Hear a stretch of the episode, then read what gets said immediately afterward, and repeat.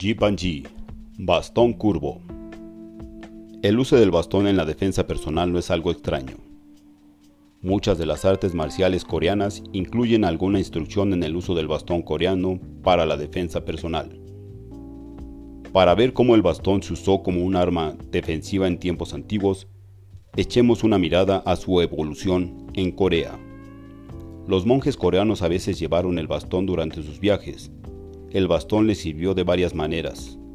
Fue usado para ayudarles a mantener su equilibrio cuando subían colinas en terrenos ásperos. De igual manera les sirvió para defenderse de bandoleros y de los animales salvajes durante sus viajes a lo largo del país. Algunos templos budistas tenían animales que ellos mismos criaban, y los monjes habrían usado sus bastones para ayudar a guiar a sus manadas.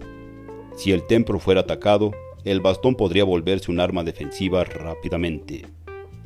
El Jipanji normalmente es un bastón como los que se usaban en el pasado. Su altura es hasta la cintura, es recto y tiene un gancho en el extremo. En Corea los monjes budistas también usaron este tipo de bastón para la autodefensa, porque la parte curva les ayudó en la aplicación de técnicas permitiendo un mejor control del oponente sin el uso excesivo de la fuerza. Hoy en día el bastón puede usarse para la defensa personal, permitiendo hacer técnicas para inmovilizar al oponente. El bastón, combinado con técnicas de combate, es una de las herramientas más prácticas y útiles para la autodefensa que se puede encontrar hoy.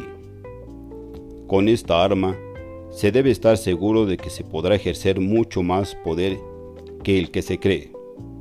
Él le permitirá darle más fuerza agregada a sus técnicas.